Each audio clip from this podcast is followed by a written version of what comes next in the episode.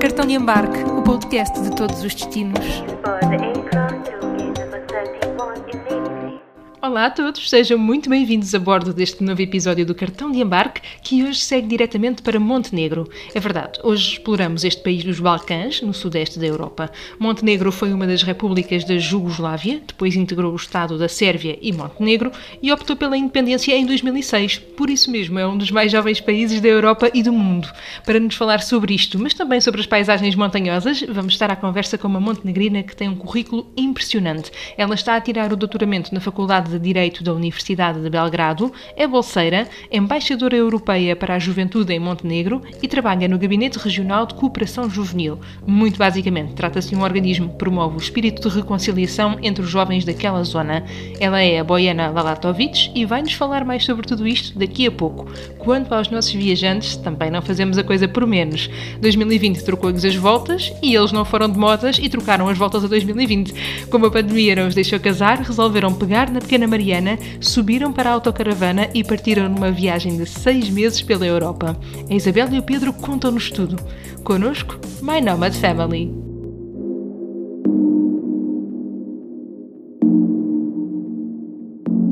Então, eh, nós já temos assim uma, uma história, uma história longa. De, tivemos numa missão na Guiné-Bissau e voltámos eh, de moto para cá. E depois, entretanto, meio da viagem descobrimos que eu estava grávida eh, da Mariana e o My Nomad surgiu, sobretudo, eh, a partir daí, não é? Quando a Mariana nasceu e decidimos como é que poderíamos continuar as nossas aventuras eh, e decidimos arranjar uma autocaravana. Pronto, isto assim contando muito rapidamente. Uh, decidimos arranjar uma autocaravana para continuarmos as tais aventuras e as viagens, não pararmos por aí, não é? já que ele não poderia vir connosco de moto. E pronto, e surgiu essa ideia do My Nomad para podermos relatar também um bocadinho o que é que é viajar com, com uma criança, não é? Desde que ela era bebezinha, a Mariana tinha cinco meses quando, quando comprámos a autocaravana e foi a partir daí que começámos a fazer pequeninas viagens até decidirmos fazer esta, esta viagem de seis meses pela Europa. Tinha, ela não tinha cinco meses, só uma correção. Aliás, ela tinha cinco meses quando experimentou pela primeira vez a autocaravana, foi quando nós alugámos a caravana e, e, percebemos que deu para nos encaixarmos bem e passado um ano é que investimos então na caravana que nos fez e que nos levou nesta viagem uh, pela Europa. Era mesmo por aí também que eu vos queria perguntar, porque isto para muita, muita gente, mesmo assim, malta nova, se é para isto uma viagem deste tipo, com, com uma figa ou um figo tão pequenos, meu Deus, nem pensar. Mas, mas é muito possível e corre muito bem, não Sim. Sim, Sim é, é, verdade que os medos, os medos são outros, não é? Uh, nós já estamos habituados a viajar há bastante tempo, estamos muito mais descontraídos, sobre, sobretudo eu, sobretudo eu. Uh, com a Mariana é lógico que os receios são outros, mas faz-se muito bem e ela adapta-se muito bem a este, este ritmo, também está habituada desde bebezinha e a vida não para por aí, não é? Quando, quando temos um filho, acho que se temos sonhos é para continuar a, a concretizá-los e continuar a viver da mesma forma que vivíamos antes, só que adaptando a uma nova realidade. Como é que surgiu precisamente esta viagem de seis meses? O que é que vos levou a pensar em partir? Bom, na sequência do bichinho pelas viagens, por, pelos motivos profissionais de, de ambos, Uh, a Isabela é muito mais viajada do que eu uh, e por acaso não conhecia tão bem a Europa como eu. Então, um motivo interessante para o fazermos, uh, juntando o facto de termos uma caravana que estava em condições de, de fazer a viagem e dois anos, três anos antes começámos com o planeamento e com a angariação de fundos, digamos assim, ao ponto de irmos a, a, a, a feiras vender material em segunda mão, tudo, tudo que fosse para, para angariar o, o fundo.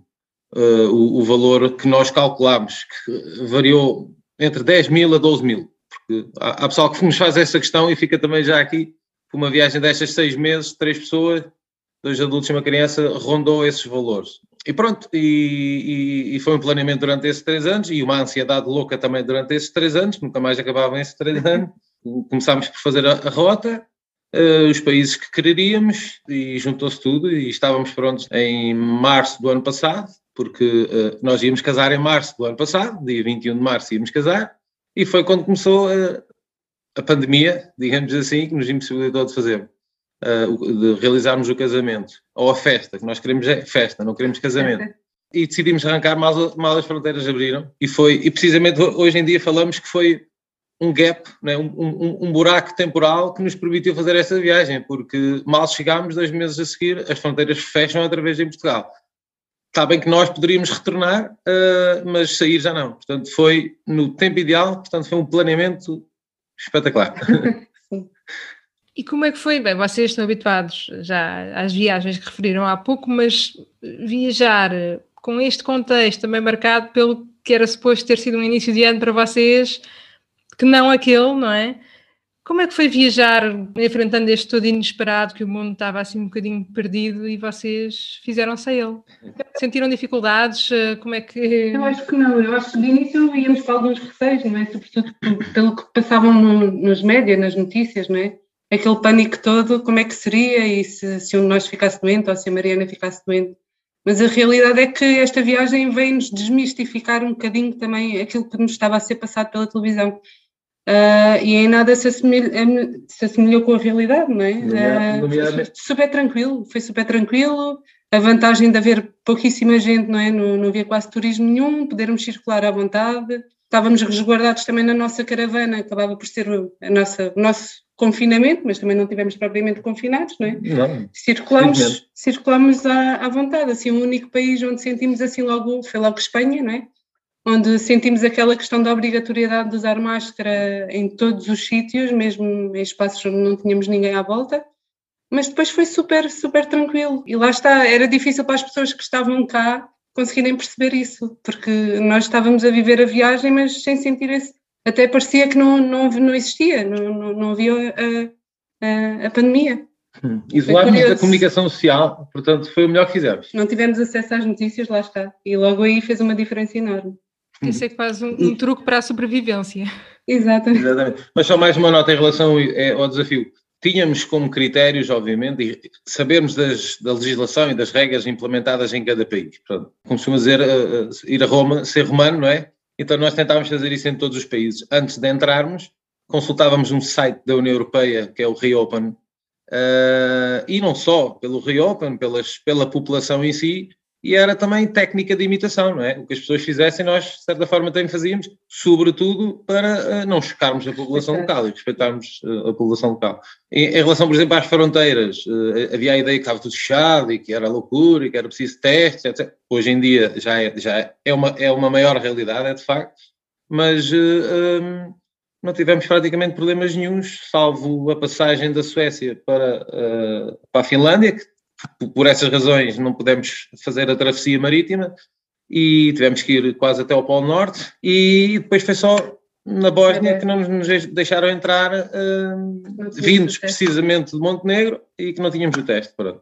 Mas nós já sabíamos que iríamos pedir isso, mas fomos tentar. E uma das coisas que nós não queríamos também era ter que fazer o teste, ou, ou se conseguíssemos contornar, lá está, contornamos aqueles quantos quilómetros? Foram mais 2.500 Mais 2.500 quilómetros para evitar termos que fazer. E traduzindo em euros, também foram mais uns euros. Sim, sim. Só em gasóleo, em, na Noruega, claro. Só para ajudar ainda as contas. Exato. Exatamente. Mas fez, mas fez.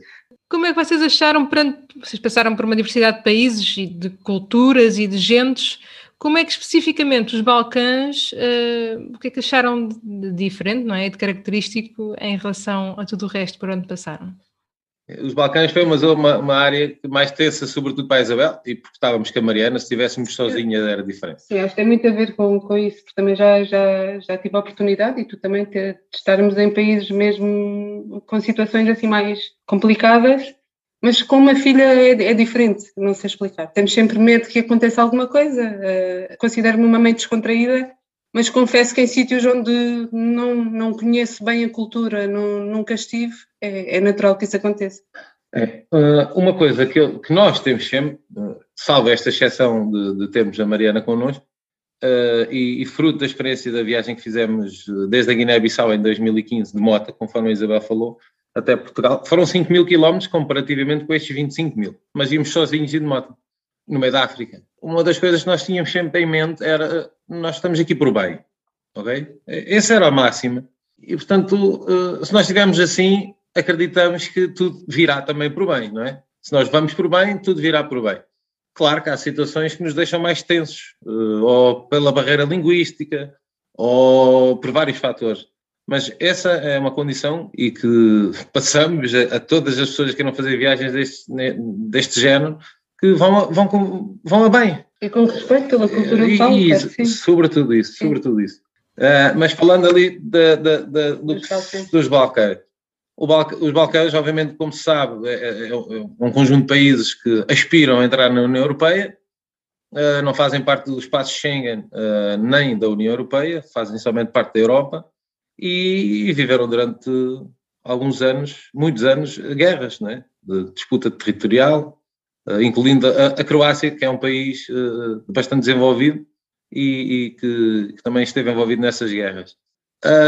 mas é lindo, lindo, lindo, lindo. Os Balcãs são lindos, zonas montanhosas, planícies. As cores o contraste de cores, exatamente, os castanhos com os verdes. E, Uma paisagem bonita. Acho que é o que se pode dizer dos Balcãs, sobretudo uh, visitem os Balcãs. Ah, sim, sim, é lindo, lindo. Que é um contraste completamente diferente do que nós estamos aqui habituados em Portugal, não é? Ou Portugal, ou outro país da Europa mais desenvolvido, digamos assim. E Montenegro, perante esse contexto todo, o que é que acharam de Montenegro? Ah. Montenegro é, é, o pico do bonito. Estávamos a falar há pouco, Montenegro levou-nos dos 0 aos 100 a nível de emoções em 4 dias, não é muito, há carros que dão mais dos 0 aos 100 em, em segundos. Foi um contraste engraçado, sobretudo pela rota que fizemos. Só fazendo aqui também um, uma, um breve uma breve apresentação do que é que é o Montenegro. Né? O Montenegro, como se sabe, é, a capital é Podgorica, tem uma população de cerca de 650 uh, mil habitantes, todo, todo o país e 140 mil estão em, em, em Podgorica. Uh, é maioritariamente montanhoso e, e, e, está situado ali entre, ensanduichado, digamos assim, entre a Albânia, a Sérvia, Kosovo, a Croácia e está banhado pelo mar lindo, que é o mar uh, Adriático. E, e, tem bastantes etnias também, uh, montenegrinos, sérvios, bósnios, albaneses, croatas, ciganos, muçulmanos também. A independência do país, eles desagregaram-se da, da, da, da, da Sérvia fruto da, da Jugoslávia em 2006. E porquê é que eu digo, porque é que nós dizemos que devem visitar Montenegro? Porque a principal atividade económica daquele país é precisamente o turismo, não é? E podemos falar aqui em pontos, eh, na costa norte, a cidade de Kotor, linda também, não tivemos há muito tempo, é verdade. As bocas de Qatar, onde Kotor faz parte, é como se fosse uma, um fiord, digamos assim, Uh, e a cidade histórica de Budva uh, passámos lá perto, mas não, não, não, não, não visitámos, que é ali na zona da costa norte. Depois na costa sul, uma cidadezinha de Ulcinhos, é perto da Albânia, onde nós entramos, quando saímos da Albânia, portanto é, é essa região. A cidade de Bar, também é muito gira. Uh, e depois o lago Escutar, acho que é assim que se diz, que é o lago que faz fronteira com a, com a Albânia. Metade é da Albânia, outra metade é, é, é, é do Montenegro. Já na região centro, há o Mosteiro de Ostrog, onde nós estivemos e onde as nossas emoções foram ao rubro, com a estrada do o caminho até lá. acesso até lá. Portanto, o Mosteiro de Ostrog é aquele tal mosteiro que está encrustado uh, na parte rochosa. Foi esculpido, digamos assim, numa, numa montanha, digamos assim. E lá está, pela pandemia não estava lá ninguém, ninguém, ninguém, quando nós lá chegámos. No parque onde nós dormimos não estava lá ninguém. Então foi, foi muito espiritual. Foi Sim, muito nós bom. acordamos com o som dos monges, Sim, dos cânticos. Os cantares e tudo isso. É lindo, sim. Uh, e depois existe outra cidade, que Setins, eu estou a falar também de pontos turísticos, uh, uns que tivemos e outros não. E o Monte Lofsen, que é perto de Kotor, também não, não estivemos. Já na região norte, há o, o Parque Nacional de Durmitor e a floresta de Biogradsk agora. Pronto, nós não tivemos nestes sítios, mas apostamos 100% que devem ser lindos. E pronto, Montenegro foi interessante por isto tudo que, que, estamos a falar, mas também pela nossa intenção de entrarmos na Bósnia via Montenegro, que nos fez levar até ao noroeste do país, numa estrada, uh, loucura, com túneis e túneis e pedras a cair. E estávamos tão uh, desejosos de saber que se íamos entrar na Bósnia, que até escolhemos uma parte do dia que se calhar também não era a melhor para se viajar. Sim, Já era ao fim do dia, não é? então entrar naqueles túneis, naqueles, naquelas estradas todas buracadas, com as pedras a cair, até tínhamos os senhores, não é? Tínhamos que parar. Sim, no, no, dia, no, no, dia a seguir, quando regressámos, quando soubemos que não podíamos entrar na, na Bósnia, dormimos na fronteira, no dia de manhã regressámos. Fizemos novamente o caminho o, todo. O mesmo caminho, porque não havia hipótese Portanto, uh, fizemos mais 400 quilómetros ou assim, uh, para regressarmos para a costa para podermos entrar uh, na Croácia. Pronto. Bem, ainda agora começámos a tirar notas e já me parece que Montenegro vai ser mesmo o meu próximo destino. A Isabel e o Pedro ajudaram-nos aqui a organizar as ideias, sem deixar de destacar sítios como Kotor, uma autêntica pérola de Montenegro e da costa adriática. No centro, o destaque vai mesmo para o mosteiro de Ostrog, que é um mosteiro ortodoxo sérvio encostado a uma parede de rocha sobre um penhasco. Já a sul ficamos com as cidades de Ulcinj e Bar, mas também o lago Escutare. Quem nos vai falar mais sobre alguns destes sítios é a Boiana. Uh, para já, ela fala-nos sobre a importância de ser embaixadora europeia para a juventude, que diz que é uma forma de preencher e combater aquilo que diz ser uma lacuna na comunicação entre a União Europeia e os jovens montenegrinos. Ah, e não é que descobrimos que existe um preconceito muito parecido sobre os montenegrinos e os portugueses? Uh, it is very important actually because because of the existing gap uh, of the EU communication strategy towards the Western Balkans that are literally knocking the doors of uh, European Union. And so the European Union recognized this gap that some things need to be communicated more efficiently, especially to young people. And that's why I believe that uh, the role of young European ambassadors is, is crucial in that regard, because we are the ones who are sharing the positive examples who are promoting the opportunities that the European Union is offering to the overall population. The, we are kind of also highlighting all the positive sides as well as kind of critically analyzing the things that could be empowered could, that could be improved in that regarding the communication and also overall eu integration process and uh, i think that young European ambassadors are, are the one who understand their peers, uh, who understand all the challenges that youngsters from the Western Balkan region are facing. This is our uh, starting point uh, for all the strategies, all the actions that we are developing in, in regard in in terms of helping them to to find their own path and to kind of create their own careers um, in the Western Balkans, not not to kind of flee away from the Western Balkans and try, try to find their future in some more successful country. And in the other way around, and what do you think? Is there some gap of knowledge between what we know about Montenegro and what it is actually? Um, so yeah, basically Montenegro is a small country that is uh, we are always highlighting the multicultural and multi-ethnic structure of our countries and that uh, these uh, people belonging to different ethnic national groups are peacefully living together in this small country. And this is one of the these positive examples that montenegro can show to to wider european audience how it is to have peaceful coexistence and here you have already told us about this um, multicultural um, environment that we have in Montenegro, the multi ethnicity that we have there. What else can you tell us about the people of Monte- from Montenegro? So, when it comes to Montenegro, we are, uh, as I said, a tiny country. Uh, uh, with the medieval towns, uh, miles of picturesque beaches, and uh, with a population of uh, just uh, like um, approximately 620,000 people.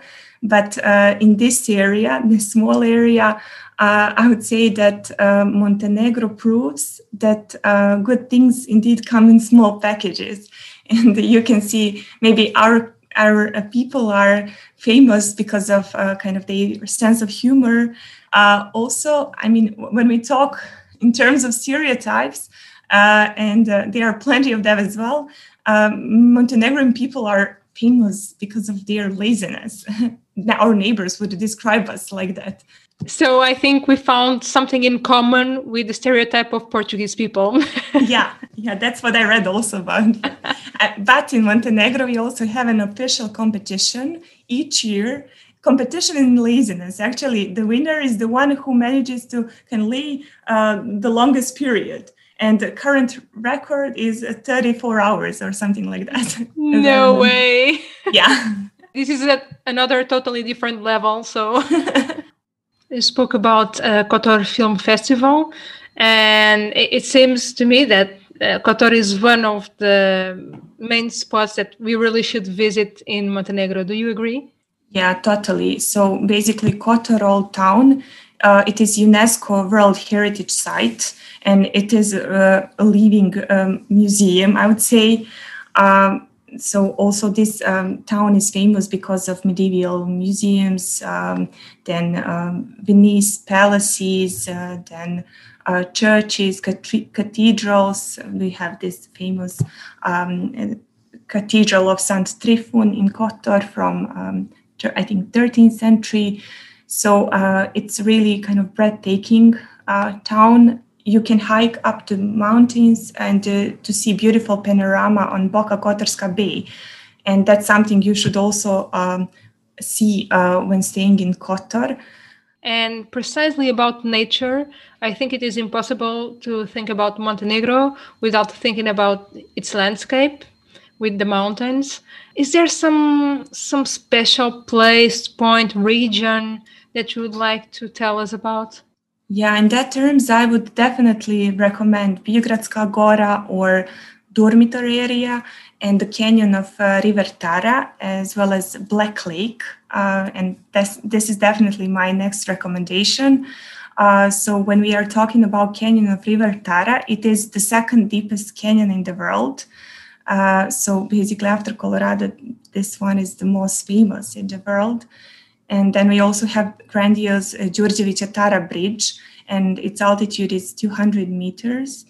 And basically, you can try different things there. And uh, zip line is one of those. And uh, basically, this is the, the attraction that many tourists in Montenegro that are not scared of this uh, altitude are have tried. And this adrenaline rush that you feel while trying out zip line is something special that I recommend to everyone. Uh, then we also have these, uh, as I mentioned, Black Lake.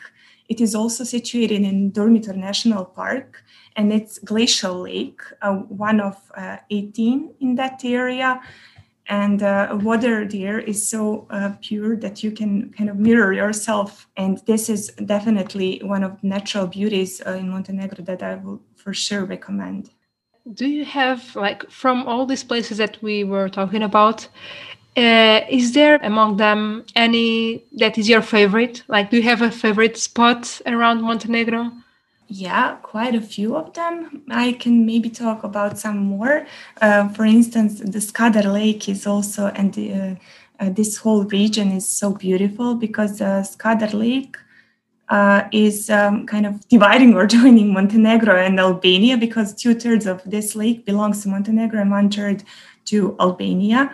Uh, uh, and also in this area, uh, there is a river Cernevici, and it's also so beautiful. There is beautiful landscape and also beautiful villages, villages all over there where you can walk around and try out very good quality wine that is being prepared there, try out national dishes there, fish, and this is one of the places that I would for sure recommend.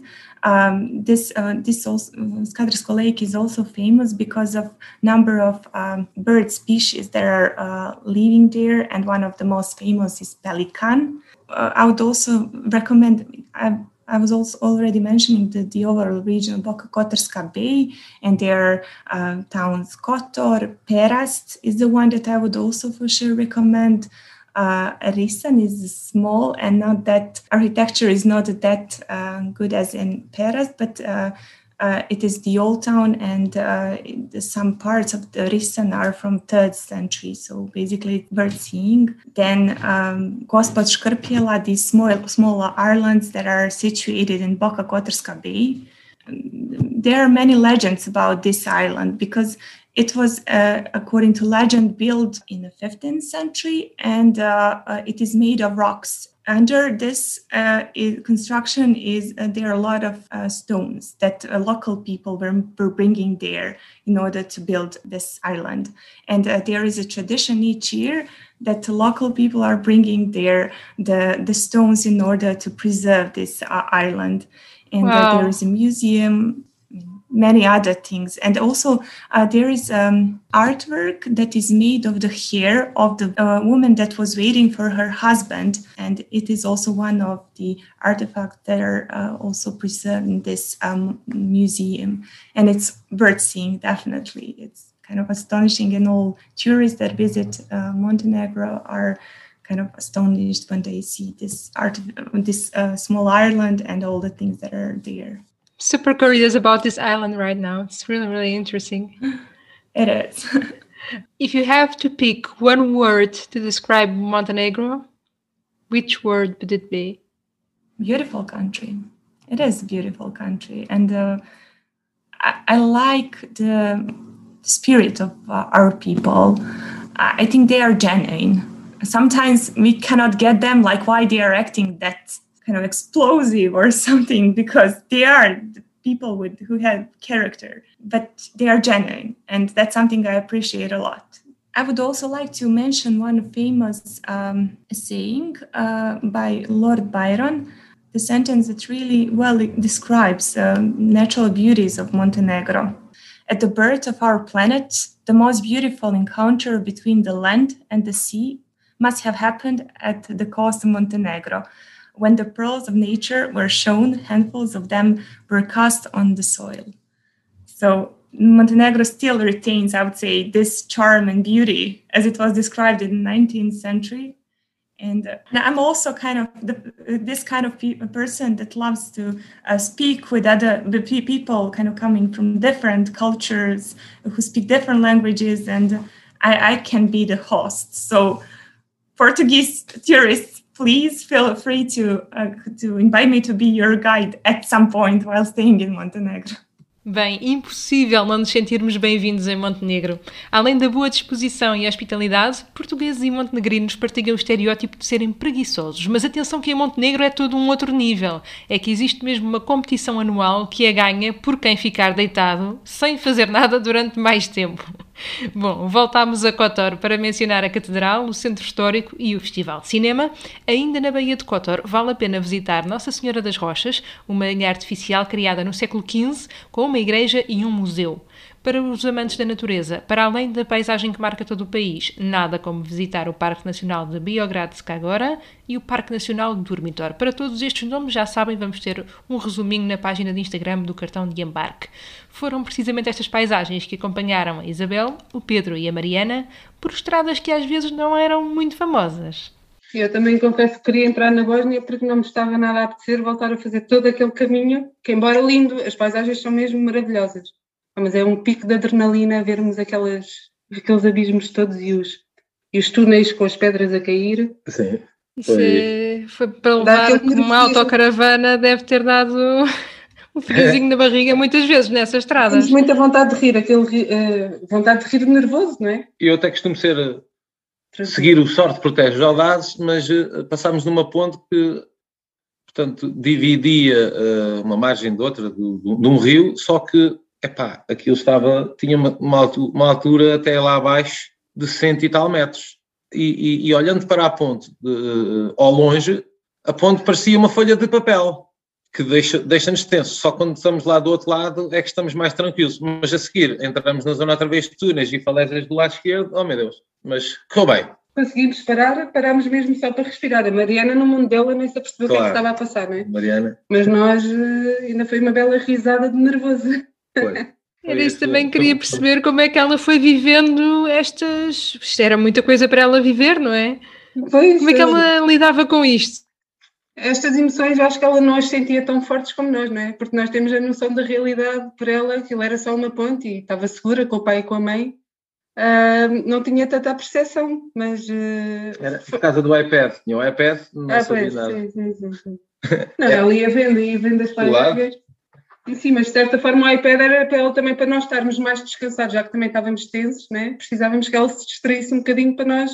E, ficou, e fica claro que um iPad numa viagem desta, um iPad ou qualquer entretenimento eletrónico, faz sentido, não é? Ah, não, mas não vamos dar porque não queremos viciar, está bem? Façam lá uma viagem de 25 mil quilómetros e tenham a criança sem nada para se entreter, a ver se conseguem fazer tudo com, com, com discernimento. Claro. Não, não dá, não dá, não dá.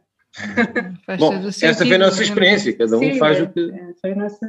E acho que nem tanto ao mar nem tanto à terra, não é? É um equilíbrio, sempre que sim.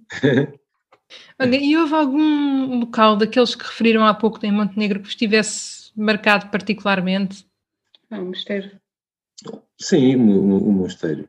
O mosteiro de Ostrog, não é? Foi a ideia da Isabel, ela também não sabia como é que era o acesso até lá Ai, um mosteiro lindo, temos que lá ir, deram-nos esta dica, está bem, vamos, fizemos no GPS e lá vamos nós. E pronto. E depois lá começámos a subir a montanha e, e éramos só nós numa estrada com um único sentido e a pensar, bom, se vem algum carro para baixo, como é que nós uh, nos vamos safar aqui, né? Mas correu tudo bem.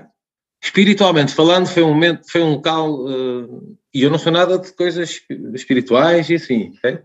mas uh, foi espetacular estávamos num local que é um símbolo nacional, ok? Digamos que é uma Fátima uh, montenegrina uh, e, e, e, completamente vazio. Uh, vazio o, o, espaço turístico. O mosteiro estava a funcionar com as pessoas lá dentro, e a senhora na limpeza e tudo isso. Mas foi, foi um momento muito tranquilo, mesmo muito bom. Depois, talvez o, o, as bocas de Qatar, o tal fiord de Montenegrino, lá embaixo, já na, na, na, na, perto de Kotor, na costa, também muito, muito tranquilo, é uma estrada que circunda mesmo uh, todo, todo, o lago, digamos assim, o lago ou, ou, ou o fiord, digamos assim, e depois até fizemos uma travessia para a outra costa uh, de, de um barco. Pagámos já não sei quanto é que foi, coisa pouca, e, e, também muito, muito bonito, muito bonito, muito bonito. Recomenda-se, vivamente. Bem, eu não podia terminar esta conversa sem vos perguntar o que é que significa para vocês, eh, com isto tudo que aqui falámos, viajar? É difícil responder a essa questão. Agora tramaste-me a viajar. Não, posso começar? Eu vou falar por mim. Eu, por exemplo, eu, eu, eu lembro que em dada altura da minha vida eu pensei assim, eu gostaria de ir a todos os países do mundo. Gostaria. Mas sei que não vai ser possível. Quer dizer, na, teor, na teoria é possível, mas na prática se calhar não é, por várias razões. Ora, já que não posso ir a todos os países, pelo menos vou a todos os continentes. Neste momento só me faltam três, né? os polos e, e, e, e a Oceania. Portanto, tem a ver com objetivos que estabelecemos também. É isso é que nos leva a viajar. Eu quero ir visitar. Não é o que. Ah, ver ali tão, ah, tão giro, ver ver televisão, eh, eh, na televisão tão giro. E, não, isso me cativa muito, sinceramente. ainda bem que tu falas isso, porque eu tenho uma perspectiva diferente. Ótimo. Ótimo. Uh, muito antes de conhecer a Isabel, uh, era assim que eu pensava em relação às viagens, não é? E fui repescar agora esse sentimento. Uh, e claro que quero chegar ao fim da minha vida, seja qual a idade for, com o sentimento que, epá, vou daqui, conheço um montenegrino, conheço um, um, um americano, conheço um, um albanês, conheço um, um, um afegão, uh, conheço um turco, conheço um, um africano. Uh, eu sinto-me contente por isso. Pronto, eu aí também já concordo mais contigo. Ah, eu, o que me desperta mais a viajar são mesmo as pessoas. Eu tenho, sempre tive muita curiosidade em saber como é que é viver, como é que eram os costumes, se calhar por, por ser antropóloga, não sei, mas tenho muita curiosidade de perceber as dinâmicas e de sair um bocadinho da, da tal caixa uh, e tentar perceber como, como é que é, como é que é estar lá, como é que é os costumes, uh, e lá está conhecer, conhecer um africano, conhecer, uh, sei lá, pessoas. Apesar de não ser uma pessoa muito sociável, tenho muito interesse por, por, por pessoas e perceber como é que é a dinâmica social, uh, seja a nível de emoções, seja a nível de comidas, seja a nível de tudo, tudo. tenho bastante curiosidade. É eu, eu, houve uma altura em que fiz uma viagem também. Eu vivi um ano na Geórgia e fiz um ano depois às boleias ali pela, pela Turquia, Roménia, Bulgária. Não era a primeira vez que estava a viajar, não é? Nem daquela forma, mas que tive esse, esse sentimento muito presente.